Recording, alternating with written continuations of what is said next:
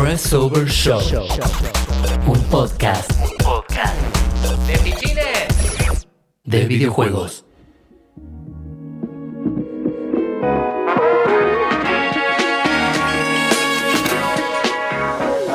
Hola, hola, hola, hola a todos, ¿cómo están? Estamos en el quinto capítulo de la segunda temporada de Pressover Show, el primero del año 2020. Estamos volviendo de unas merecidas vacaciones de Radio en Casa que se tomó enero. Así que aprovechamos y nos tomamos también las vacaciones del podcast. ¿Cómo le Eh, espero que estén muy bien del otro lado. Vamos a arrancar eh, el año hablando de un tema que nos interesa mucho en Pressover, que es el tema de las jams en videojuegos. Y para eso tenemos a un invitado de la puta madre que ya vamos a. Ya vamos a presentar. Pero primero vamos a presentar a la gente que tengo al lado, que hace Pressover todos los días. Eh, señora Mer Picot, ¿cómo está? Muy bien, ¿ustedes? Ah, ay, gracias. Mira, ya te sentiste Beto Casera. Sí, ya es mal. bien, bien, bien. Los extrañaba, che. Se extrañaba los jueves acá. No te cree nadie, pero bueno, ¿En serio? espectacular. Señor Emilio González Moreira, ¿cómo le va? ¿Cómo te va, Juan Manto? ¿Todo bien? Muy bien. muy ¿Bien? Primer programa del 2020. Ya no se puede decir feliz año nuevo, pero. No, está, está, es verdad, sí, ya Pero viste, para- durante enero vale. Hasta ahí ya está. Es verdad. Estamos en febrero ya. Ya está, se No terminó. más. Y un año impresionante para los videojuegos. Vamos a tener un año espectacular. Eh, el mejor de los últimos. De 5 años, de los últimos 5 o 6 años. Desde que existe la Play 4, me parece. Me- bueno, más entonces, 7. Ujú. Bien, bueno, espectacular. Bueno, a ver, el primer eh, invitado del año eh, es el señor Alejandro Iparraguirre. Eh, él es coordinador de videojuegos en el Ministerio de Cultura de la Nación y es como, oh, mirá, es un montón. Pero es así, es verdad, vos lo ves y sí, no puede ser, pero sí. Es verdad, es verdad. ¿Cómo estás? Me levanto y me pellizco, pero es verdad. Es increíble. Qué bárbaro, ¿eh? Noveno año. Te lo mereces. Noveno, noveno año. Empiezo mi, mi noveno año de gestión. Increíble, un sobreviviente. Un sobre, Creo que Claramente un sobreviviente. no hay mejor definición que sobreviviente. Sí. A mí se me ocurren 83.000 preguntas. al- Ninguna tiene que ver con videojuegos. No entremos tan oscuro, tan rápido. no me reciban así. Bueno, pero a ver, ¿por qué, ¿por qué lo invitamos hoy? O sea, hay un montón de motivos para invi- invitar a Alejandro a un programa. O sea, se puede hablar de un montón de cosas con él, pero el fin de semana este que pasó fue la Global Game Jam, que es básicamente esa jam que se hace una vez al año, a fines de enero, en todo el mundo al mismo tiempo.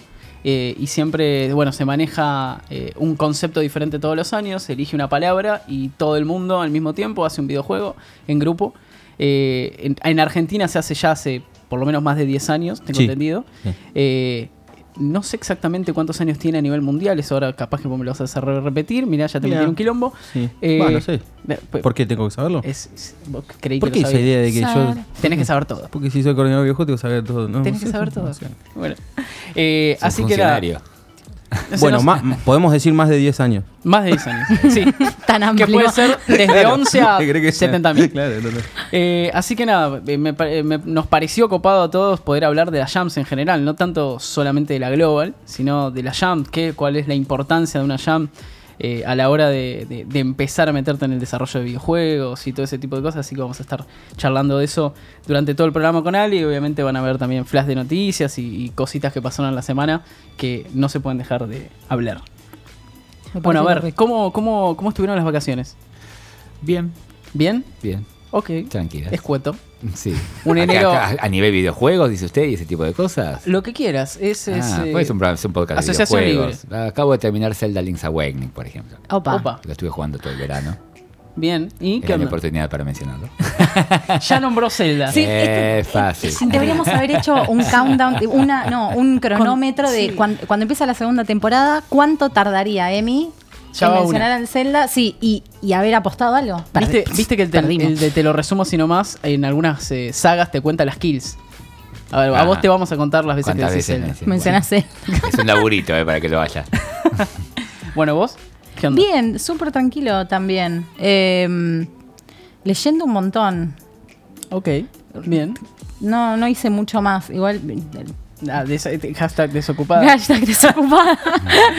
está bien. Eh, está sí, bien. estuve aprovechando, estuve leyendo. Mi casa también nos ha hecho un quilombo. Bien. Para el que sigue la saga de Pressover y la vida de Mer. Y la, y la eh, vida de en- en- entre, entre arreglos de la casa. Así que estoy más tranquila, piola. Bueno, y acá Alejandro me venía contando recién mientras cruzábamos a comprar una gaseosa que tuviste una sola semana de vacaciones. ¿Qué pasó? Sí, me tomé una semana. O por lo menos hice un viaje una semana y me fui a elegir una ciudad que me gusta mucho. Yo tengo la posibilidad de viajar mucho, bastante por el trabajo. Claro. Por, la- por las provincias. La verdad que qué lindo país que tenemos. Y bueno, me di el gusto de elegir Mendoza. Bien. Porque me gusta la- mucho la ciudad y, me- y también me gusta mucho el vino. Eso sé que es un clave, un clásico, pero es la verdad, fui a buscar eso. Está bien. Y bueno, y Eh, me nosotros te gusta el buen vivir y el buen comer. Pasarla bien, y che. aparte me estoy tomando un buen vino acá que me recién los chicos. Bien. Los chicos. Bien ahí. Muy bien, gracias. no es lo mismo que ir a tomarse un vino a Mendoza. No, no, bueno, pero tampoco me voy a poner exquisito, ¿no? Ni. Que, ni que tampoco que yo haya venido, haya cocinado, haya traído muchas cosas, no me puedo poner exquisito, la verdad. Un- eh, sí, porque. eh, a ver, No, pero- vamos. no, no, no, Sí, sí. Hay que contarlo. Sí, boludo. sí, sí, sí, eh, sí. No, no todos los No, ni no te decía por eso, no, sí, conté. Pero sí lo vamos a contar. está bien, está bien. Eh, Esto es maravilloso. Se trajo- es un ida y vuelta. se trajo dos tuppers.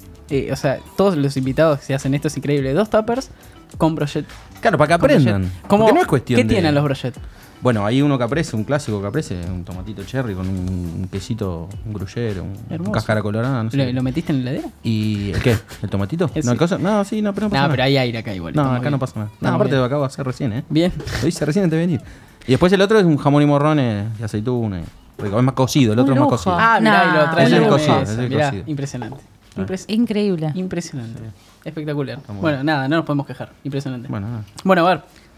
Si te parece, Sí. te voy a empezar, a- te vamos a empezar a preguntar cosas. Bueno. Cuestionario. Ah, pensé Bueno. que me ibas a decir que me ibas a contratar de catering o algo así.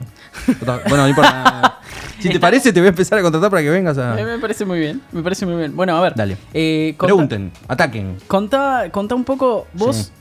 Eh, la Global la organizás hace bastante, ayudás a organizarla hace bastante. Sí, nueve años, igual que el ministerio, más o menos. Bien, espectacular.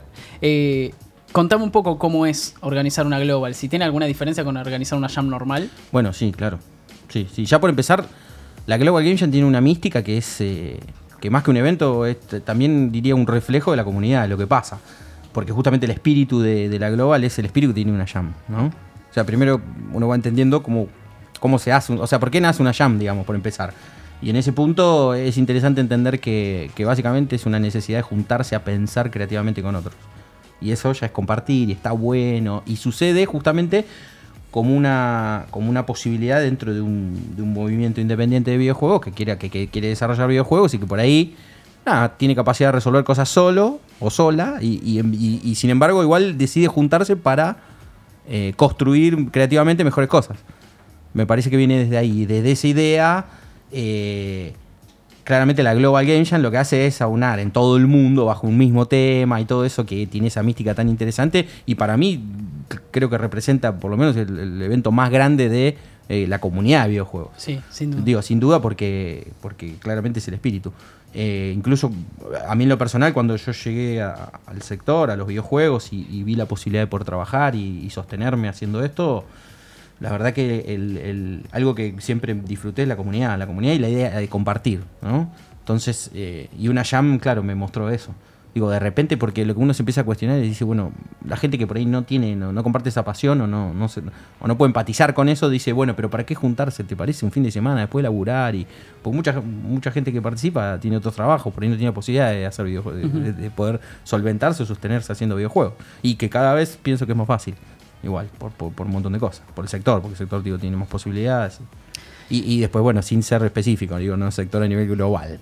Si Sí, empezamos obvio. con especificidad, empezamos a ver que, bueno, se trata de ser muchas veces posible y diverso, pero a veces no se No se puede. Exactamente. Y- y porque si- los números tampoco acompañan. Sí, sí, sí, sí. Y si tenés que definir exactamente qué es una jam, porque de repente capaz que nos pusimos a hablar de jams y hay alguien que dice, no sé, no, no sé qué es. Bueno, pero para mí como denominación del nombre, jam básicamente lo que tiene es, bueno, viene del término, viene de la música, de, Claro, de- de Frank Zappa, de zapar, de juntarse Sí. a zapar. Bueno, me parece que tiene que ver con eso, zapar videojuegos. Explicarle a alguien que es una jam es una cosa difícil. Eh, para mí yo siempre me dirim, eh, o sea, me dirimo entre, entre si, si digo en la explicación la palabra hackathon o no. Es hay- ¿Sabes que lo estaba pensando? Sí. Es una forma bastante rápida de explicar. Sí, que- pero a la vez no representa, porque a veces un hackathon puede ser una competencia. Y eso para mí es clave. Porque Sí, bueno, la mayoría de las veces es una competencia. Está sí. bien, así Sí, como sí, te encontrás sí. mucha gente que por ahí quiere organizar una jam y está pensando en entregar un premio. No, y yo, no. Claro, no es el espíritu bueno, de la no es jam. claro, y a veces explicar eso es complejo, porque justamente tenés que entender de dónde viene la naturaleza, de dónde viene el evento. El evento viene con una naturaleza de vuelta, de compartir, De juntarse, de unirse y de construir creativamente, de, de juntarse con otro, de flashearla. Igual lo que decís de la- de la y música. Videojuegos. Sí. Lo que decís de la música está, está- es una muy buena explicación. Claro, porque viene de ahí, de eh, como concepto de juntarse a zapar. Por eso digo, desde ese lado está bueno también cuando alguien se lo puede explicar de ese lado y por ahí a veces vas por ahí más a un hackathon. Que el hackathon por ahí es del ámbito, bueno, a mí me pasa por ahí de lo político, ¿no? Y a veces hablar con, Claro, algún funcionario o una funcionaria que por ahí no, no está en tema, ¿no? Entonces de repente a veces decirle un hackathon sí, porque por ahí entiende, ah, creatividad, esto, ah, juntarse a pensar. Y... bueno, no, y el hackathon tiene otra conce- otro concepto totalmente distinto. Bueno, eh, eh, hace, hace unos días antes de la Global le hicimos una, una entrevista a Kate Edwards, que es la, la- la directora de la Global Game Jam en el mundo en este momento. Sí. Y ella nos dijo que para ella la evolución que había tenido la Global en estos últimos años era que de alguna manera se había convertido en una especie de ejercicio obligatorio para, para las personas que deseaban seguir la carrera de videojuegos. ¿Te parece? ¿Qué, qué pensás de eso? Eh, sí, hay que ver desde qué, en qué sentido ella planteaba lo de carrera, digamos, ¿no? Primero porque empezar es eso. Algo para aclarar está bueno es el que quiera o la que quiera hacer videojuegos. Eh, digo, primero hay un montón de disciplinas para hacerlo. No necesariamente uno tiene que ir y formarse de manera formal en una institución educativa para poderlo hacer. Entonces ya a partir de ahí empezás a entender que, bueno, carrera, bueno, carrera puede tener uno, después más formal o menos, más informal, ¿sí? Obviamente, en mi caso, yo siempre digo que es mucho más interesante estar en una institución educativa porque te forma de otro lado, pero me parece que tampoco es una necesidad imperiosa, ¿sí? Eh, desde ese lado hay que entender que carrera, sí. Y, y- y- y desde ya yo sí creo que, que me parece que si no vas a una jam no entendiste nada. Porque, claro, porque tenés que ir a una jam. Una jam no te sale plata, nada, tenés que ir. O sea, no hay muchas opciones, digamos. Es como la puerta de entrada a la industria. Con lo cual, para mí, incluso hace rato que ya se convirtió teniendo en cuenta de vuelta esa salvedad que carrera, para mí tiene que ver con formalismo o no formalismo. ¿Entienden Claro, a lo que voy, no? Sí, Digo, sí, no sí. salir de la idea de la carrera, que la carrera es estudiar una carrera de grado y. No, no, de vuelta. eh, Soy amigo de las instituciones, me parece que lo más importante es eso, por eso trabajo en instituciones dando clases. Entonces digo, me parece que, creo en eso y, y- y creo que está bueno eso, pero me parece que también puedes tener una carrera sin haber. ¿Cuántos casos de esto hay? Pero mira. Sí, sí, Uf. sí, sin duda. Sí, sí, está lleno. Bueno, casualmente... Bueno, arrancaron los juegos. A ver, el sector arrancó creándose un montón de cosas y todo. Perfecto, es increíble, conceptual. eh, Digo, desde el punto de vista donde lo ves es increíble y, y después vinieron unas carreras. O sea, Sí, ¿no? Acá, acomodarse. si vamos al huevo y la gallina, digamos, en este caso. Sí, sí, Sí. sin duda. ¿Y cómo, cómo fue que entraste vos en la, en la industria? Porque yo te conozco desde, desde que empecé a ir a los eventos, ya te veía ahí adentro, pero nunca me enteré exactamente cómo fue que entraste. Bueno, a ver, yo estoy más o menos en el sector hace 13 años. Entro porque mm, básicamente tenía, yo trabajaba eh, en una agencia digital de marketing digital, digamos, tenía, la había, la había creado desde, desde mi laburo, digamos, de freelance. Hacía web, estudiaba marketing, entonces tenía, por un lado me gustaba tecnología y nada, me gustaba la web, o sea, por un lado tenía eso, una, una agencia de marketing digital y por otro lado tenía una productora de bandas. Tenía, te- ¿Sí? Tenía tenía manager de sí, banda. tenía Pero- sentido que tú vinieras del marketing. Tenía todo el sentido. Claro, bueno, pero bueno, yo soy un hipitalista, vos ya lo sabés. Sí, eso. me encanta Bueno. esa definición. Bueno, y me Claro. parece que en ese punto también. Hipitalista es Claro, genial. y, me- y sí. Explica, explica eso, ¿por qué hipitalista? Y porque trato, a ver, estudié ocho años de marketing, entonces, y tengo mucha barba. ¿Sí?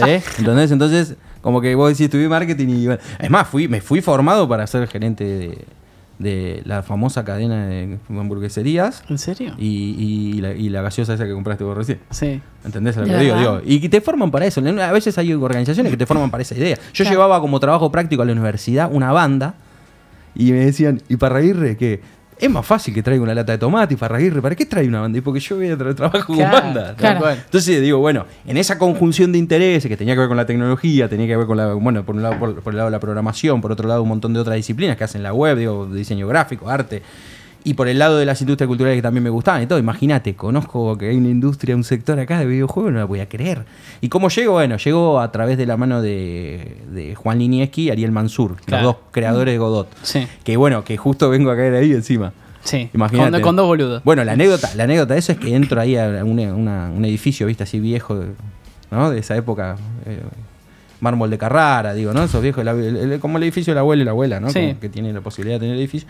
Y bueno, y, y- y nada, entrando ahí, como había un montón de, de, de ambi- o sea, de ambiente, seis ambientes vacíos y en la mitad del living, viste, Juancito. Ju- No, no, tres computadoras con muñequito por todos lados, ¿no? Juan, Ariel y Fer Calabro. Una- un artista, un gran artista. Ah, ok, la Fer, Sí. a Fer lo conozco. Bueno, Fernando. eh, sí, es una persona bastante, un genio, genio y aparte buena persona. Y, y nada, y los encontré ahí yo dije, esta gente qué está haciendo acá, por Dios, dije, por Dios. Porque claro, era, era como muy particular todo, ¿no? O sea, y de vuelta, se- seis ambientes vacíos y ellos en la mitad del living ahí como haciendo videojuegos. Y encima me estaban explicando en ese momento que estaban haciendo Godot. Ah, en ese momento ya Claro, haciendo Godot. Y yo dije, pero. Presenciaste historia y no lo sabías en ese no, momento. obvio. No, incluso trabajé muchos años más. Fui el productor de Godot. hace muchos sea, un más. eh, que Godot sea open source, digamos, parte de un básicamente un gran análisis que yo he hecho en la vida. y A ver, Godot, para que Sí. el que no sabe, es Sí. un motor gráfico que Sí. en este momento sería el tercer motor gráfico del mundo, después de Unity y de Sí, ahí podríamos decir ahí. Sí, lo Bueno, que pasó, pero que lo ya- ya tiene su propio evento en No, Polonia, o sea. Sí, más allá que tiene su propio evento y todo, sí, me parece que hay otros datos indicativos, como por ejemplo Sí. la, la tecnología. Un dato muy, muy importante, teniendo en cuenta que la Global Jam es el evento de desarrollo de, que demuestra a la comunidad que se, se desarrollan juegos concretamente y todo. El dato de, de uso de tecnología o elección de tecnología que tienen los desarrolladores y las desarrolladoras es un dato interesante. Y en ese punto sí aparece Godot, digamos, con una gran alza. Tercero. Sí, y, y ahí tiene, por eso digo, tomando ese dato sí me parece, me parece que después hay otras cosas, muchos años de otros motores, digo, Maker, Obvio. Construct, eh, digo, yo qué sé, hay un montón de otras eh, tecnologías que también son muy... Pero bueno, a nivel de elección yo creo que está pasando eso. Y, y lo, lo interesante que se hizo acá, y le estoy contando el inicio de eso, eso fue así. Es más, para mí siempre hablo de esto, los desarrolladores. El otro día fui a Tucumán, la- el otro día, hace como Sí. Sí, sí. siete meses, Eh, o seis meses.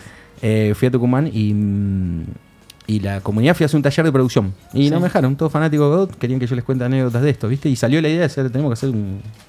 Fanáticos de Godot. Fanáticos de Godot y querían que yo les cuente anécdotas de Godot. Dije, ¿Qué Claro. pasaba con Godot? Porque, y eso me pasa. Y yo quería dar un taller de producción. Le digo, pero Y- loco, ustedes cómo es? me llaman a mí para esto y quieren que les cuente nada. ¿cómo Y cuando los viste ahí en el Sí. medio, ¿no te sentiste un poco como tu profesor de marketing? ¿Qué, qué, qué están haciendo chicos acá? O sea, ¿cómo, qué- cómo van a No, yo venía, esto? yo venía de trabajar con programadores, con programadoras, digo, más o menos tenía una idea de eso. Claro, lo que no, pasa, no, no, no, lo que pasa que encontrártelo a Juan Linieski y Ariel Mansur, digo, con todo lo que eso conlleva, ¿qué quiero decir con eso? Y gente muy particular. A ver, son las personas que más saben de tecnología videojuego en Latinoamérica, lo vengo diciendo hace 50.000 años. Antes que vaya bien a Godot, yo ya vengo diciendo esto hace muchos años, porque ahí uno se puede jactar de eso, eso es lo bueno de verlo antes. Y, y aparte de apoyarlo y de entender, digo, la idea de que, sea open source, ellos arranca con la idea de eso, de usar un motor, y que ellos dije, se, porfiados siguieron la tecnología que hay. En ese momento me acuerdo de un montón que se llamaba, Torque. Uf. Que era malísimo, bueno, no sé, malísimo, digo, no, nada. Y ellos querían hacer su propia tecnología, claro, en ese momento. Cuando yo llegué, la Impensado. interfase de Godot no, no- No, claro. yo fui a- justamente a aportar esa parte de marketing, a decir, a, a- a trabajar con Juan, con Ariel, decirle, bueno, miren, nada, la interfaz es muy importante, hay que entender para dónde va. Digo, bueno, empezar a entender un montón de esas cosas. Claro, como- sí. como en una especie de, de lugar de, de, de cuidar al usuario, digamos. Sí, a ver, más de una mirada de productor. ¿Por qué? Porque Como, yo al el tener... Eh, como el UX, Sí, digamos. pero en del- realidad, pero desde el lado del productor, siempre estuve en ese lado de producción, porque siempre me dediqué a producir. eh, de tanto desde web hasta lo que hacía con música, siempre. Más allá que siempre me apasionan esas cosas, pero digo, a partir de ahí, de la idea de producir, em, siempre lo miré desde el lado de la producción. Entonces dije, bueno, acá falta eso, falta usabilidad, faltan, faltan un montón de cosas. Obviamente eh, pasaban. Eh, nada, pasaba el tiempo y se venía como que ellos lo que más les interesaba, obviamente, era la estructura, la Claro, arquitectura, sí. digamos, tecnológica. No, no, no, Que no. funcione. Que Back, no- back office, ¿sí? O sea, claro. Entonces, eh, ahí está la machine. Y, y, Sí. y viniendo de hace tantos años, sea, ya 13 años, ¿cómo, cómo venís viendo el, el avance del rol de, de la mujer que está tan, a ver, tan en el momento de empezar a meter más a la mujer en la industria? Eh, Mm. Vos, bueno, nada, sos el cofundador de la Fundación Argentina de Videojuegos, calcu- ustedes vienen laburando en eso. Eh, ¿cómo, ¿Cómo lo ves? ¿Ves que avanzó en estos últimos 13 años eso? Mira, yo creo que. ah, Primero, eh, yo soy, yo soy un creído de que, de que hay un montón de mujeres, va creído y comprobado esto. Un montón de mujeres que están mirando el sector por sus casas y quieren hacer videojuegos y no se acercan. Porque no hay, no, no hay espacio seguro para que se acerquen. Porque por ahí también pasa que hay prejuicios. Y esto lo digo desde, desde, un, desde un caso real, ¿sí? No importa. Pero ¿por qué digo prejuicios? Sí, porque a veces eh, uno, uno muestra una cuestión que tiene que ver con un montón de- de- de gente haciendo videojuegos y la mayoría somos hombres. Y en ese punto, ¿qué pasa? Ahí uno no, no tiene ganas de acercarse. Pero después pasa que por ahí alguien se acerca y se da cuenta que la comunidad es accesible, que no pasa nada. Y como también hay casos que no, obviamente. Creo que está mutando igual. Creo Sí. que creo que de a poquito va mutando, de a poquito se va volviendo un lugar un poco más seguro. Me parece que estamos yendo ahí, como que está dando la vuelta a esa, esa es lo que digo, pero, pero sentaba esta postura diciendo de que, de que, que era lo que yo pensaba. Yo creo que realmente hay un montón de mujeres que tienen que acercarse al sector, claramente. Y para eso hay que seguir haciendo un montón de cosas. Y implica esto. Mm, sin duda. Implica empezar a trabajar, pero para eso y hacer cosas, bueno, hacer cosas concretas. Y el simbolismo tiene mucho que ver, pero yo creo que hay más simbolismo que otra cosa. Mm. ¿Qué quiero decir? Está la posibilidad, digo, se está dando en la sociedad esta idea maravillosa. Yo soy un, gran eh, deconstructor, ¿sí? un montón de, y un montón de cosas, y las celebro, y me las pregunto, y me encanta, porque soy ñoño, me gusta saber cómo funcionan las cosas. Entonces, me gusta y me apasiona la sociedad, me apasiona qué es lo que pasa, a ver qué pasa con la sociedad. Y en ese sentido, creo que es maravilloso lo que está pasando. A mí me encanta. Me encanta de construirme, me parece, hay que aprender a desaprender que no es contradicción, es remendarse. Dice una gran canción de cultura profética, una banda de reggae que me gusta mucho. Mm, Mira, Sí, ok. de Puerto Rico. Me gustó. ¿Te gustó? Hay que Sí, aprender a desaprender que no es contradicción, es remendarse. ¿sí? Vamos a Y eso es, tiene que ver con la construcción, tiene que ver con justamente volver atrás en algo, que eso es inteligencia emocional también. Sí, Digo, por ¿no? supuesto. Cuando Y empezás te a lo hizo un, un tesudo, te lo digo. cuando empezás a tirar frases así, ¿no, ¿no te sentís que te vas poniendo grande? Sí, claramente. Vi que con tus ojos cuando me miraste con esa mirada como diciendo, mirá, este hombre sabe. Pará, igual para tirar una frase una banda de reggae. dale, o sea, bien, no, no, o sea, un bien. cool. Ah, Cool, un, claro. un grande cool, ok. Nah, pero es verdad, es una canción interesante y plantea. Bien, eh, no, me, me interesa también el tema de la mujer. Acá en la mesa tenemos a Emilio, que es, eh, debe ser uno de los usuarios de videojuegos que más sabe del país, Sin para duda. mí. Eh, como usuario, por lo menos. Eh, y él tiene una hija y la quiere meter en videojuegos, la otra vez nos contaba. Lo te habías comentado, sí, ella Sí. tiene, pero es chica todavía, bueno. Pero, pero, ¿Cuántos años tiene? 12. 12. No, bueno, pero a los 12 años con la fundación hacemos talleres de Claro. desarrollo, videojuego, diseño. Hasta incluso hasta desde los 6, te diría. Con- Eso no implica, eso no implica que, que- que- que- que les vamos a, a sesgar su exploración vocacional. Digo, que ese es el punto donde nos paramos también. Digo, justamente hoy hay un montón de posibilidades de cosas. Digo, uno obviamente tiene ganas de que.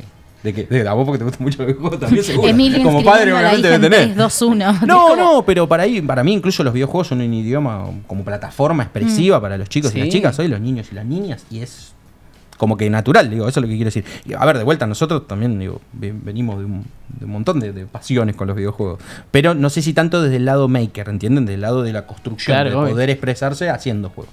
sí, porque. Yo lo que, a, a ver, está bien todo lo que tiene que ver con, con las jams, con las Global Game Jams y con muchos de los oyentes que probablemente estén en desarrollo, sobre todo, en desarrollo de los videojuegos, sobre todo con la presencia de acá Alejandro. Pero muchísima gente también que está oyendo es, es gamer, o sea, tiene un PlayStation en la casa y quiere escuchar hablar de videojuegos, que es, eh, más allá de que es parte de lo que estamos hablando, no deja de ser interesante el que mucha gente debe estar descubriendo, como yo, que sí es cierto, soy un experto. Eh, Me encanta. Respecto, Me encanta el momento que lo dije. respecto de, de que hay un ministerio creado en la Argentina. O sea, hay una subvención gubernamental al respecto. eh, Pregunto, Alejandro. Sí. Que- Sí, Sí, no, ¿qué pasa? sí, estamos en un podcast. entonces, entonces, ese es el punto. Yo, en, en mi conocer, sé que el juego del truco argentino fue programado a fines de la década del 70 o durante la década del 80, ujú, aproximadamente. Sí. Correcto. Desde ahí empieza a haber una participación gubernamental, o sea, vos decías, vos decías recién ministerio, esto está bajo el Ministerio de Educación, ¿bajo qué ministerio está? ¿El qué? ¿Qué es esto que me decís vos? Esto me refiero a lo que vos presidís, No, no, no, no, yo estoy bajo el Ministerio de Cultura. Ministerio de Cultura, Claro, y- perfecto. y no lo presido, lo coordino. Y es, es un área bien. técnica, es un área técnica dentro de lo que se definen las industrias culturales. Pero hay varias definidas, digamos. Alguien tuvo que acercarse al gobierno de turno, al, Sí. ministro, al ministro de Cultura de turno y expresarle que eh, la Argentina debe invertir en el desarrollo de videojuegos. Sí, por lo pronto desde ese lado de las industrias culturales, que es una parte del prisma, digamos, ¿no? De, de cómo uno puede ver la gran industria de los videojuegos o el sector, que para mí es holístico, tiene un montón de, de- de aspectos. Digo, podés tranquilamente trabajar, no sé, con el Ministerio de Salud, por llamarlo de alguna manera. claro. Claro, ¿Entendés a sí, dónde sí, voy? sí, Pero sí, y eso sucedió, ¿y cuándo sucedió? El 2011. En 2011. En 2011, sí, claro, se, se formó lo que se llama un evento, que es el MICA, el Mercado de Industrias Culturales de Argentina. Sí, conozco. Bueno, cuando Sí. se funda el MICA, ahí se replantean los sectores y lo, lo que se dice es por qué no incorporar videojuegos. Eso lo hace Nicolás Sticotti, Sí, se- eh, lo, lo conversa en el momento ese con eh, Rodolfo Maui, que era en ese momento el director de Industrias Culturales. Y ahí ellos crean, y ahí le dice eh, Nicolás Sticotti a Rodolfo, le dice, che, mira, me parece que los videojuegos son una industria cultural interesante como para... en Y 2011. eso fue en 2011 y para mí fuimos pioneros en el mundo eso. Y claro. Y lo digo porque me, me pasó. la EVA, como- ¿desde qué antigüedad está? No, la EVA tiene muchos más años. Sí. la EVA tiene, vos pensás que van La por EVA van décimo por la EVA octava, 16. 16, bueno. 16. Y la organización de la EVA tiene que ver con... con ADVA, básicamente. sí, Claro, con sí. ADVA, pero yo digo desde el punto de vista de... de- No, está bueno porque estás preguntando del lado del usuario que no está en la industria o sea, y me parece muy sí bien. que- yo digo, mi hija Por eso tiene ta- 12, esta chica te- de unos te di 6 entrada, años. Este, y ¿Desde dónde? O sea, ¿cómo se empieza a trabajar un videojuego? Claro, Uno tiene la idea que para saber de videojuegos tenés que ser un matemático. Vos acabas de decir que sos eh, No, yo, conocedor estudié- de yo- marketing. Yo me formé en marketing, claro. Supongo Y soy haber sido productor. usuario de videojuegos también. Sí, claro. claro. Entonces, No, no, a ver, igual conozco un montón de. de- de- de- Productores que no- no no, de incluso chicas y chicos que trabajan en cualquiera de una de las disciplinas. Y no juegan. no, que por ahí no les que más les interesa. Por ahí, obviamente, tienen que caer. O sea, yo creo que en algún momento tenés que jugar porque tenés que básicamente explorar. Estás diseñando. Eh, la- la- estás diseñando una, una experiencia, la experiencia del jugador o la jugadora. Entonces. mm, Tenés que vivirla, digo, es como, Sí, que- Mínimo. como, como tan necesario como el testeo digo, en el desarrollo. ¿hay carreras que estén eh, contempladas en UBA de desarrollo de videojuegos? Mira, no de. A ver, hay que ver ahí, eh, hay que empezar, empezar a entrar en ese tecnicismo también, ¿sí? Hay un tema también. Cuando empieza la, cuando se empiezan a crear carreras, porque también empezamos a hablar de eso, cuando se empiezan a crear carreras, se cometió un error para mí gravísimo que es enseñar videojuegos. Sin agarrar y entender que un videojuego en realidad se, se involucran varias disciplinas. Y eso tiene que ver con el inicio de los desarrolladores, que por ahí esa corriente independiente, que por ahí justamente como independiente lo que hacía era más eh, como un artista, digamos. Pero super nerds, claro. Sí. Claro. No, no, y también con un montón de capacidades que por Sí. ahí es más complejo. No, hoy, no, hoy, no, y aparte avanza la tecnología, entonces hay un montón de posibilidades también de hacer cosas y de expresarse. La tecnología te da la posibilidad de expresarte más también. Y en ese punto lo que empezó a pasar es empezaron a, a diseminar las carreras para orientadas a algún- algunas disciplinas. Y eso es lo que empezó a suceder. Entonces, de repente, ¿qué pasa? Eh, yo qué sé, hoy un, un diseñador o una diseñadora gráfica eh, Puede terminar trabajando en videojuegos. Claro, y no lo sabe. Eso es lo que pasa. Lo Claro. que empieza a pasar es que se empiezan a ayornar algunas disciplinas, algunas carreras más formales, que se empiezan a ayornar y empiezan a entender que, no sé, un- una diseñadora gráfica de repente agarra y dice, yo quiero hacer mi tesis y la quiero hacer de videojuego. Claro. Y entonces, claro, lo- los docentes empiezan a suceder. Es más, yo tengo vínculos ahora en este momento a través de la fundación con justamente la UBA, con, con FADU, digamos, la otra vez estuve reunido con, con Cabrera, que es el, el decano de, de la- de todo lo que es eh, eh, diseño y filosofía de FADU. Y bueno, y a partir de ahí, digamos, obviamente ya hay un interés, porque parte porque lo que empieza a suceder es que alumnos y alumnas empiezan a venir al sector. Claro. Eso empieza a pasar, digo, vienen a la Game Workshop, vienen a una Jam, vienen con una tesis de que es un videojuego y vienen y me dicen, ¿me podés contestar vos? Porque claro, los docentes no tienen No mucha idea. Claro, y empieza a suceder esa cuestión. O por lo menos en mi caso, no sé, empecé el año pasado a dar, a dar, eh, eh, diseño de videojuegos en, en una carrera en diseño en la Universidad de San Andrés. Y de repente... Qué eh, cool. Qué no, cool, Bueno, sí, re sí. cool, sí. Sí, es que, no, bueno, a ver, eso es todo un tema, digo, entrar a dar clases a San Andrés, si no tenés tres recomendaciones de, de docentes o, y o directivos, no... Ay. No, no, es toda una cuestión, no, sí, más vale. Estás en el Están hablando con un señor docente. Obvio. Bueno, no, pero lo que quiero decir es a qué iba con eso, no más allá de San Andrés, no importa. También doy clases en la Universidad de 3 de febrero. Así Ahí va, claro. Ahí va. va. ¿Está bien? Ahí va, Como- gracias. como- eh, Mira cómo me- ahí, ahí, ahí nivel. pero eso, eh, porque, eh, pero toda la vida me gustó eso. Obvio. O sea, yo siempre, yo me crié, de- yo, yo un viernes iba a bailar a- al Divino de Buenos Aires en San Isidro. No, al Divino de Buenos Aires, no, al Divino de San Isidro, bueno, que era Buenos Aires también. Y eso era, el, el- no, eso era el sábado, o venía a Buenos Aires News.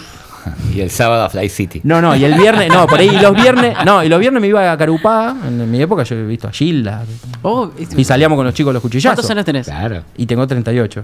Ah, sos un Ah, pibe. bueno, está bien. A ver, pibe, a- soy a- pibe. Exagerado, pero digo, exagerado. Ah, bueno, bueno, está bien, tampoco soy tan grande, pero digo, pero yo hacía eso. Y, y eso es verdad, ¿eh? O sea, tengo, tenía amigos, yo siempre, yo, eh, pero tiene que ver dónde me crié en realidad, que es en zona norte, y digo, tenía amigos que, que, que, que- que nada, que por ahí tenían posibilidades económicas o nivel Claro. sociocultural alto, y también tenía amigos en la cava.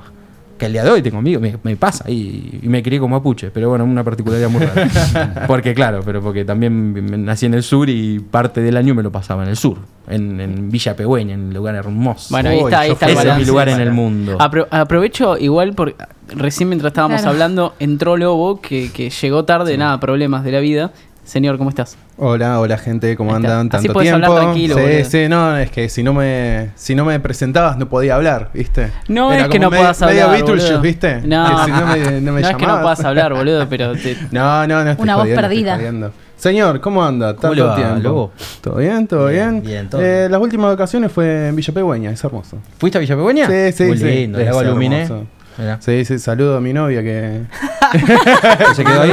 cuarteto se- ojalá me hubiera quedado ya. Nada, bueno, estaba lindo. Una linda aldea de montaña. Sí, sí. La voluminé pegadito al lago Moquehue. Bueno, llegué tarde, Sí. pero no significa que no estuve escuchando. O sea, Bueno, estuve escuchando bien. de Game Jam. Ah, muy hab- bien. Hablaste de, de Godot, la verdad. Alto respeto. Godot. eh, no me voy a poner a, a tirar flores porque se tira solo, digamos. Y, porque vos tenés la un repercusión Real, la tenés. tenés eh, Unity y después tenés Godot que hace magia. Sí. Eh, y bueno, después estuvimos hablando un poco sobre tu carrera y la verdad te felicito por ser profesor y vos tenés una parla que, la, que respeto mucho.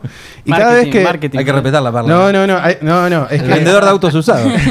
no, no, Esa, esa frase me encanta. es que, es que hay, hay una cuestión, o sea, estamos en una industria Sí. que tenemos mucha gente introvertida. Sí, totalmente. Tenés mucha claro. gente introvertida y tenés mucha gente extrovertida, pero ser extrovertido no significa que tengas habilidades blandas. Que yo del señor se lo respeto porque es una cuestión de venta, es una cuestión de management y también una cuestión de poder respetar, a, digamos, a tus compañeros. Bueno, pero eso como productor es, in- es necesario. Cuando, es más, Sí. eh, bueno, escribí un artículo que nunca se publicó todavía, que se llama el EG7, que tiene que ver justamente con...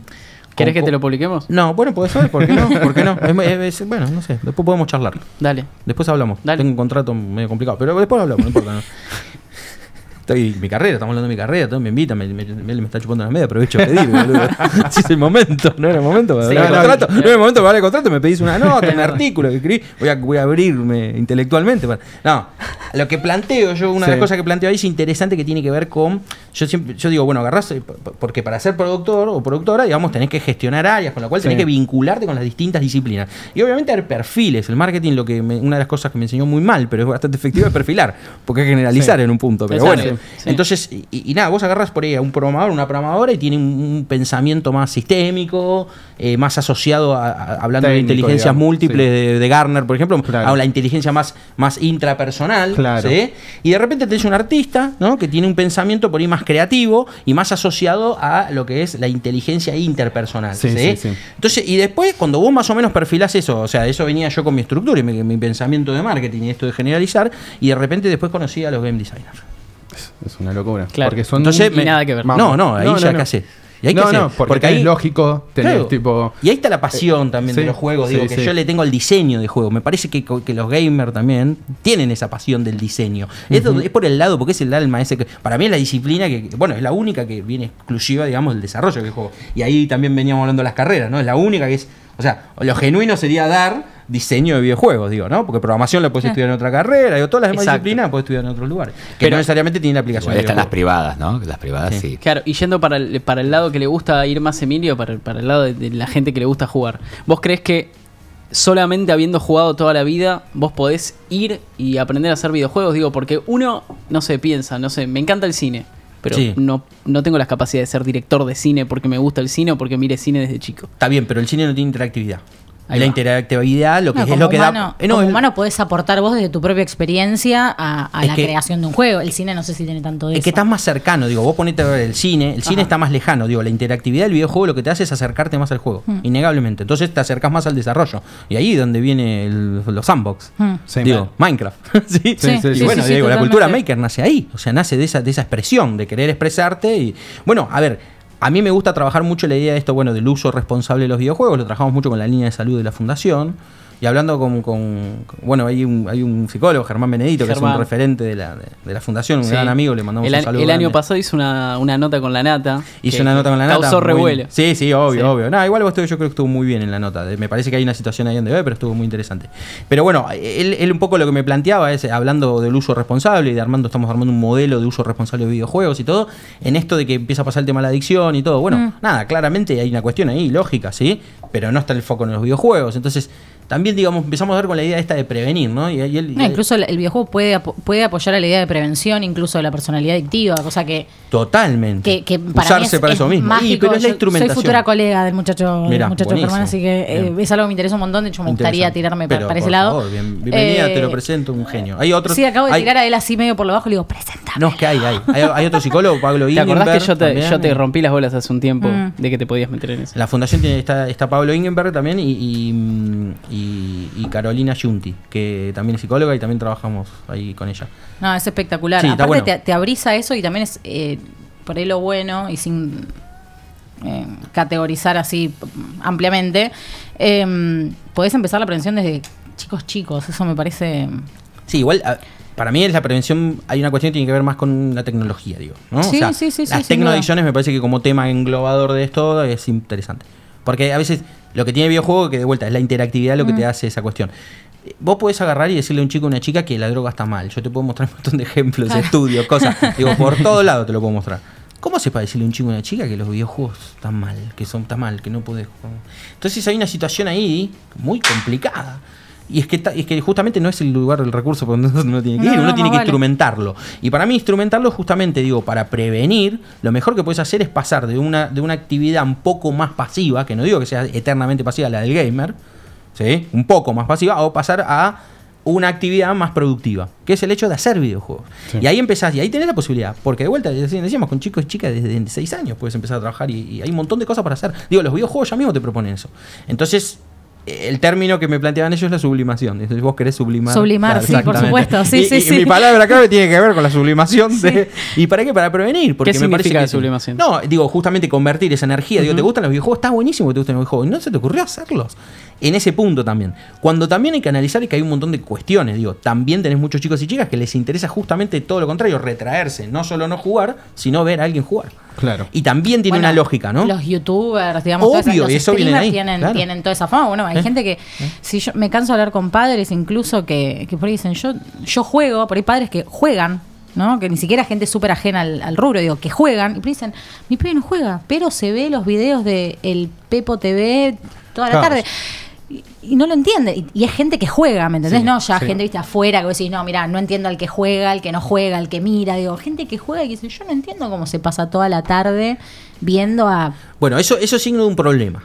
Que Y para mí, para hay mí, una digo, ¿no? ahí medio Y me- asusta. no, no, que, Bueno. que en realidad a veces se pierden vínculos, porque se pierden lazos porque por interés.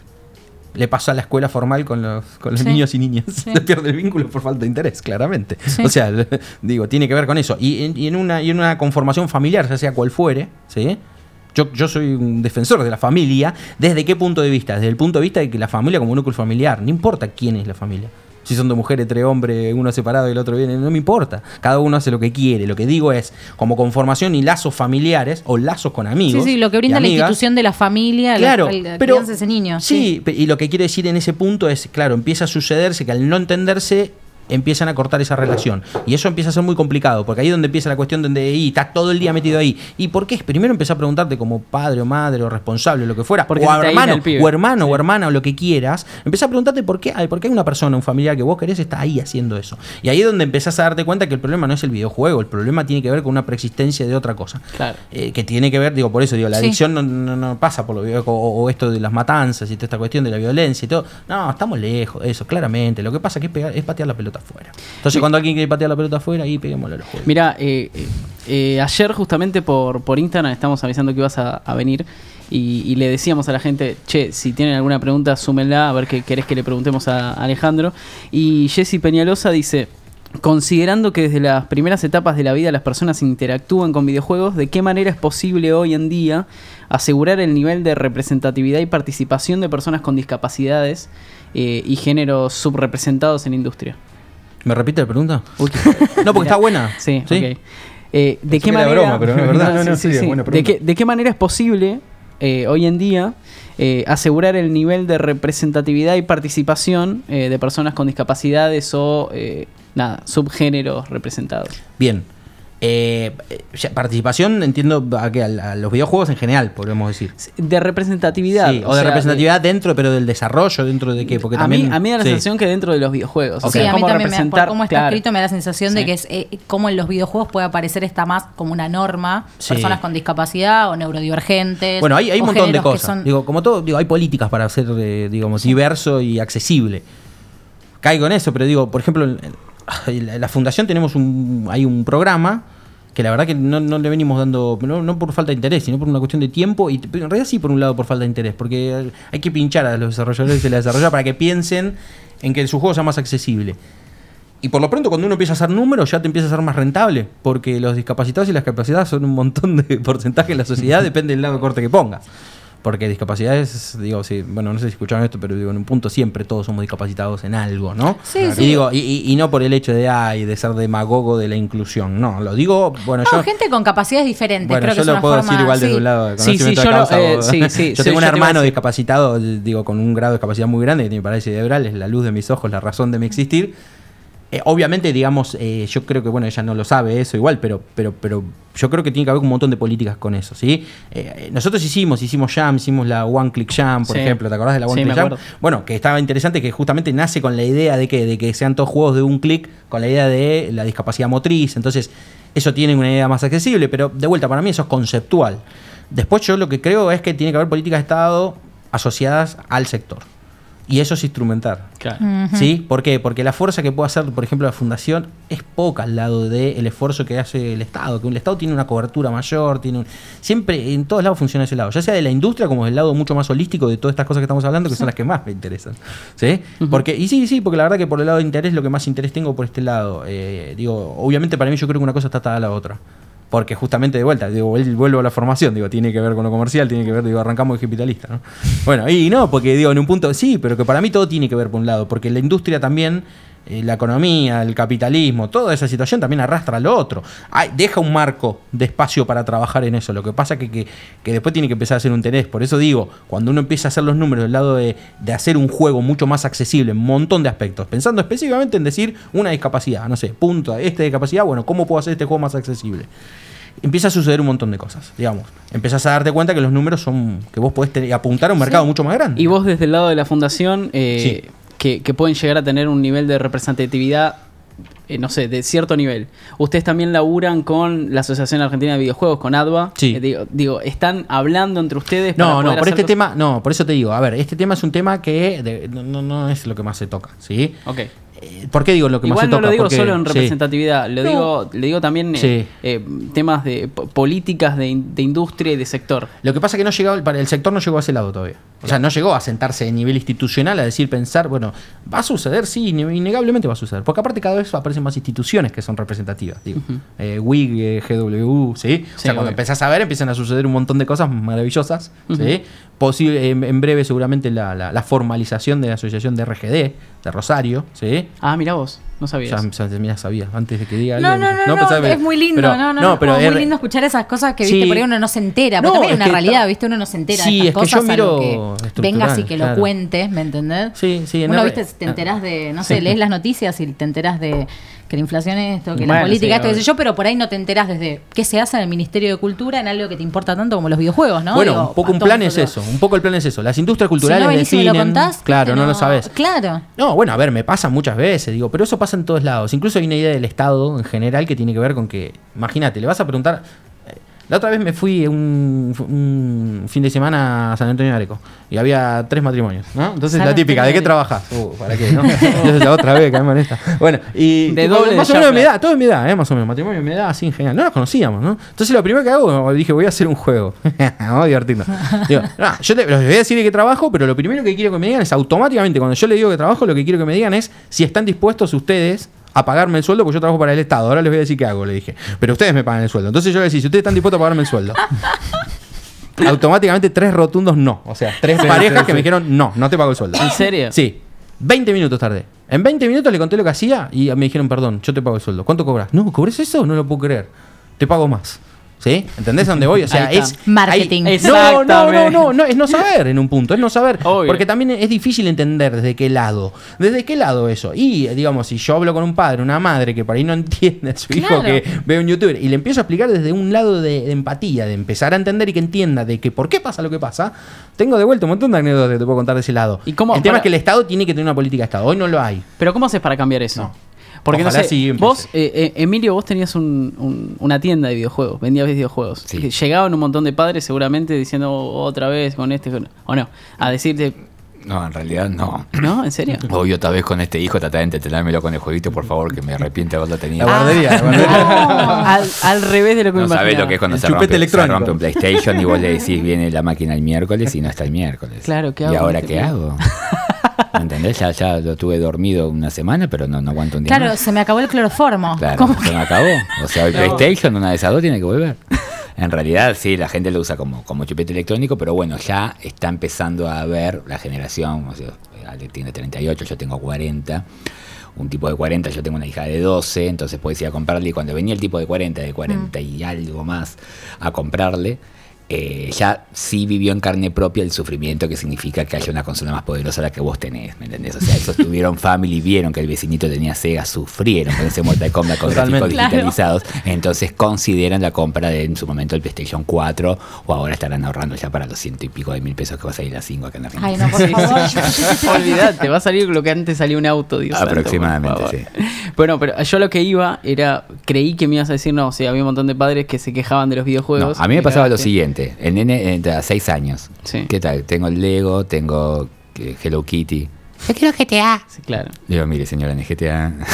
Señora, como se lo Pasaron cosas. claro, fíjese. la- Bueno, ahí está el punto explica. para mí. Más Igual- que la consola ya tiene que ver con el juego. Y Igual- pero el nene, el otro nene juega también. Igual me El parece otro súper nene va a venir interesante. fumando. porque- el otro nene, el otro nene, El claro, otro nene juega y no, yo, el Claro. otro nene cuando fume. Pero escuchame le tiene que comprar un situaciones, cigarrillito a esas su hijo, porque el otro nene fuma. Igual Pero- me parece súper Pero pará, pará, pará. Pero, interesante. eh, ¿por qué, ¿por qué vos decís que se va a ir a fumar por jugar GTA?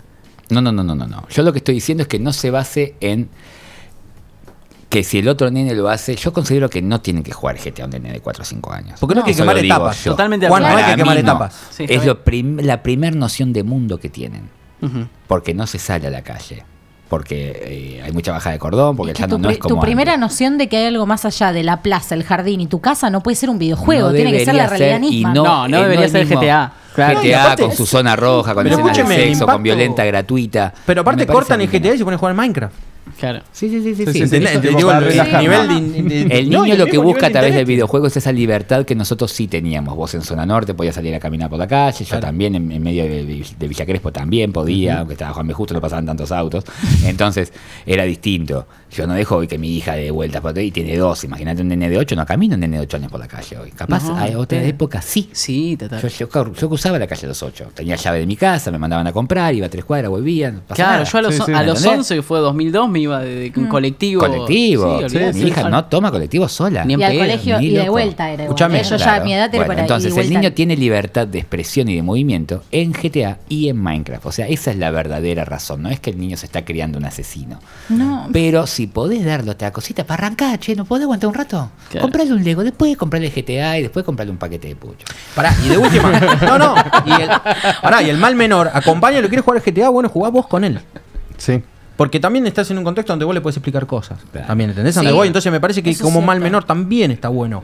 Y, y- y a ver, y hay que enseñar eso, hay que enseñar sobre qué, cómo comprar videojuegos. Siempre el típico día del gamer me llaman por teléfono la notita para qué podemos ¿Cuándo decir. es el día del gamer? No sé, ¿Hay hay, un día, día del hay un día del gamer? gamer ¿Qué donde me bolas? llama una radio de Miami, no sé qué, que googlearon el coordinador Día de videojuegos de Claro, cultura y te cae la nota. de, Hola, sí, el día del gamer. Bueno, dale, está bien. ¿No ¿Y puedo explicar lo que es producción de videojuegos? No, no, no, no, no, no, no te vamos a, no interesa. te vamos a dejar. Gamer. Y claro, y ahí lo que yo pienso plantear es cómo, por ejemplo, dar ejemplo de cómo filtrar cómo filtrar un juego en el, en el Steam eh, para poder. Y claro, ¿cómo filtrás? Porque parece una tontera, pero ¿cómo filtras un juego? ¿Cómo, Claro. ¿cómo es el juego que le gusta a mi hijo? Tal cual. ¿Y qué vas a hacer? El mainstream voy a comprarle. Primero que me aparece en la publicidad, no, está mal. Digo, yo lo que trato de apuntar es a que traten de comprar juegos independientes o otro tipo de juegos. Tal cual. Digo, ¿qué le gusta a tu hijo, a tu hija? O a tu hermano, o a tu nieto, nieta, lo que quiera. ¿Qué le no gusta? ¿Cuál es el interés que tiene? Entonces, si vos filtrás por ese lado, funciona como cualquier otro lado. Bueno, el otro día eh, escuchaba que Sony hablaba que para PlayStation 5 querían eh, eh, meterle algo al store como para que identifique mejor los estilos de juegos. O sea, que vos encuentres más fácil, justamente por esto, eh, que encuentres más fácil el juego que te puede Como llegar a hace gustar. Netflix, digamos. Como hace Netflix. manera, Tendencias. Que sí. ponele que Sí, entiende. Porque jugaste- viste tal cosa, si jugaste tal cosa. esto, Sí, te va a gustar cual. esto. Para Para, mí no. mí, de todas formas, eso Para mí eso no está bueno. Para mí no funciona tampoco, para mí además te encierra. No, porque aparte, escúchame, no, exactamente. Es Sí. como el feed. Bueno, sí. eh, a ver, eh, la sociedad del espectáculo algoritmo se llama eso. Exacto. Es un concepto Los que tiene que ver de la sociedad del espectáculo. Y claro, porque el feed, digo, Sí, las redes sociales deciden qué es lo que nos interesa a nosotros bueno, por burbuja- teóricamente elecciones nuestras. Sí. Esa burbuja es también sí. lo que no te permite a vos después explorar un tipo de juego que no por ahí no tenías ni idea que te podía llegar a gustar. Ese es el problema. claro. Entonces, yo entiendo que por un lado está muy bueno, como hace Netflix, esto de tenés un 84% de probabilidad de que esta peli te guste. Y vos decís, bueno, no perdí dos horas al pedo, ¿viste? O no, no sé, qué sé yo. Pero el mundo de los videojuegos es tan amplio, que no quiero decir que el de las series y el del cine no lo sean, ¿no? Pero digo, es tan amplio que por ahí toda tu vida jugaste, no sé, plataformers, y por ahí descubrís que te gustan, no sé, los Las juegos de aventuras aventuras gra- gráficas. sí, claro, Nadie en su sano ¿entendés? juicio pensaría que, Y, que alguien eh, tenga que mirar un solo género de películas, por ejemplo. Claro. Películas de guerra y solamente miro películas de Es guerra. que, Claro. bueno, el mismo jugador de Call of Duty. Pero creo que eso es algo que se está trabajando de a poco, bueno. así como de a poquito vamos entendiendo que si hay violencia entre los niños no la causan los videojuegos, digamos, de a poquito vamos saliendo de esa idea medio retrógrada, de a poquito también se va saliendo de esta situación de, bueno, hay diferentes tipos de videojuegos, te pueden gustar diferentes cosas, no sé, yo pienso, si mi viejo que tiene 63 años, ¿me entendés?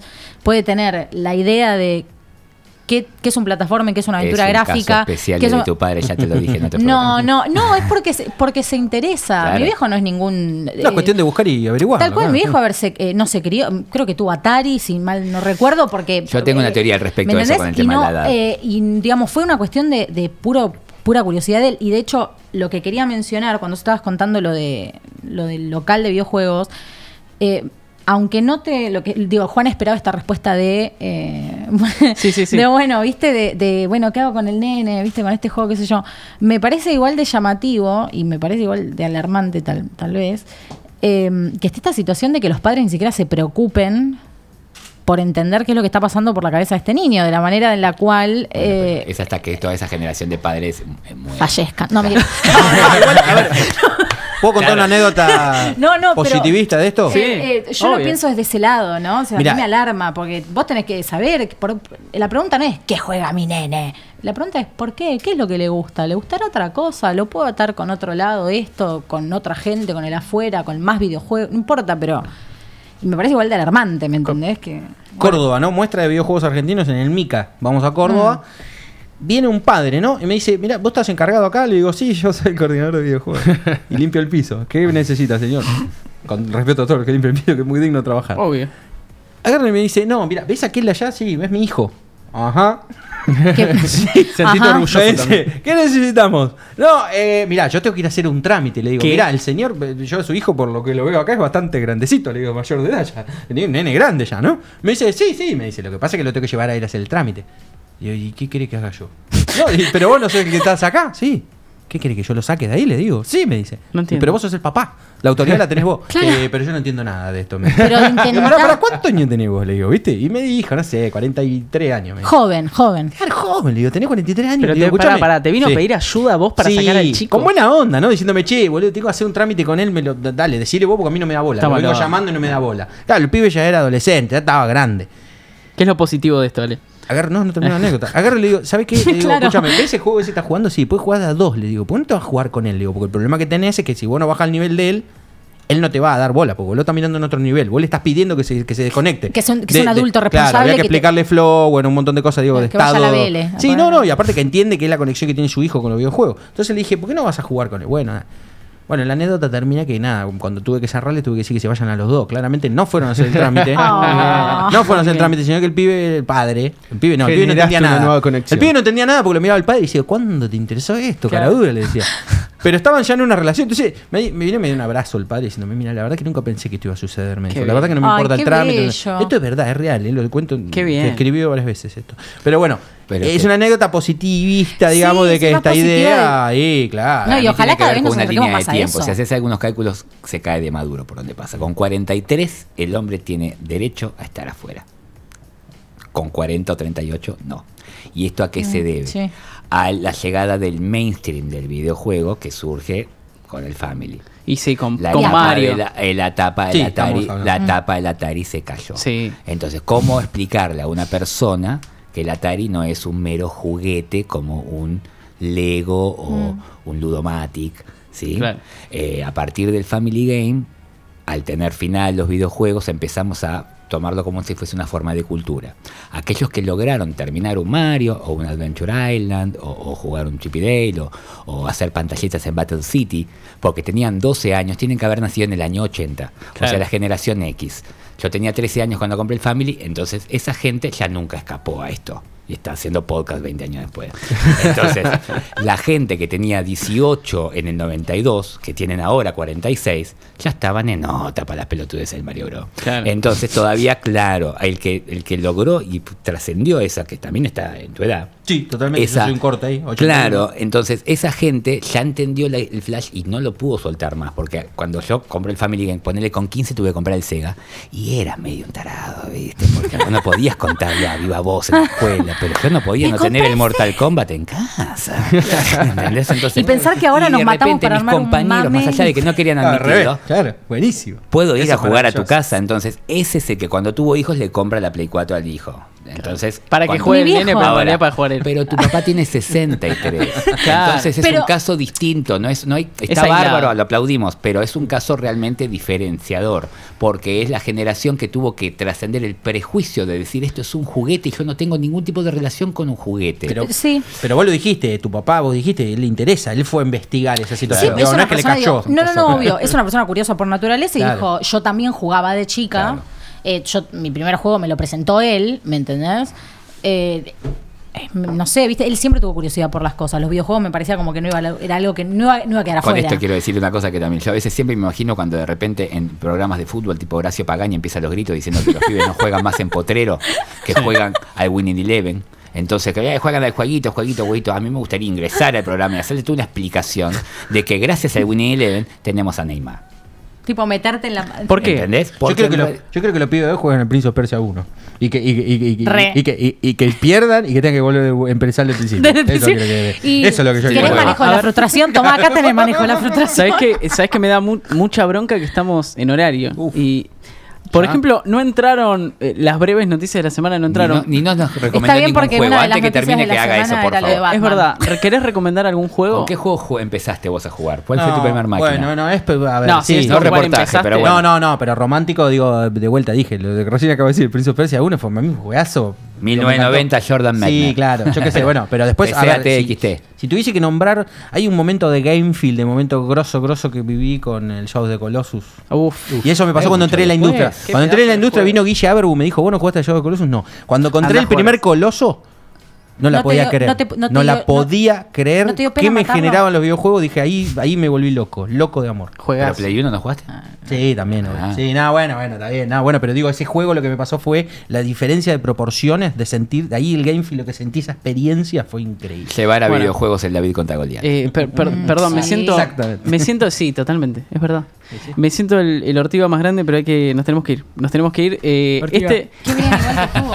Este eh, fue espectacular tenerte acá. eh, Gracias, Te podríamos escuchar muchas más horas más, siempre te lo digo. Y eso que, Que no probamos vuelta, nada. entonces. Ahora vamos a comer. Y no pero- comimos nada, No, ahora es vamos a verdad. comer, vamos a Eh, comer. bueno, este fue el primer, no, Qué el primero no, el quinto programa de la segunda temporada, el primero del año, el primero de 2020. Eh, lo tuvimos Alejandro Iparraguirre, eh, espectacular, hablamos de las jams, hablamos de un montón de Bueno, cosas. pasamos por varios lados. Eh, si te lo perdiste ahora en vivo, lo enganchaste tarde, eh, mañana está en Spotify y en YouTube. Eh, también salimos por Instagram. Y en la semana nos pueden ver por los colectivos, que tiramos ahí noticias de videojuegos en las pantallitas. tranqui. Tranca. Que Los ahora, eh, no, primicia, los las pantallitas de los colectivos van a llegar a Córdoba, así que vamos a estar en Bien, Córdoba muy Me bien. encanta que recién nos enteramos todos Sí, acá juntos. Espectacular eso. Wow, un y festejo Sí, natural. nada, Acelerismo. si se quieren enterar de las noticias de los videojuegos, tanto nacionales principalmente como internacionales, presover.news todas las semanas. ¿Puedo hacer un aviso? Sí. A los desarrolladores y desarrolladoras que participaron de la Global Game Jam de todas las 22 sedes que se hicieron en Argentina, por favor que empiecen a subir los juegos al sitio. Por favor, porque yo tengo que hacer una nota con eso. Sí, porque no puede ser que haya 22 sedes y creo que hay 40 juegos cargados. Dejémonos, dejémonos Sí, de joder, Luna. hoy- nos vamos. No, ma, No, no, no, nos, nos tenemos que ir, nos tenemos que ir. Está bien, Eh, está gracias bien, Radio en. Casa eh, por tenernos de nuevo acá. Los queremos a todos y nos vemos la semana que viene. Adiós. luego. Chao, chao. Ni tren, ni avión, ni colectivo, señor. Teletransportate a casa con un link. Entra a www.radioencasa.com. Hace clic y evitate el quilombo del viaje. Ponete cómodo. Estás en casa.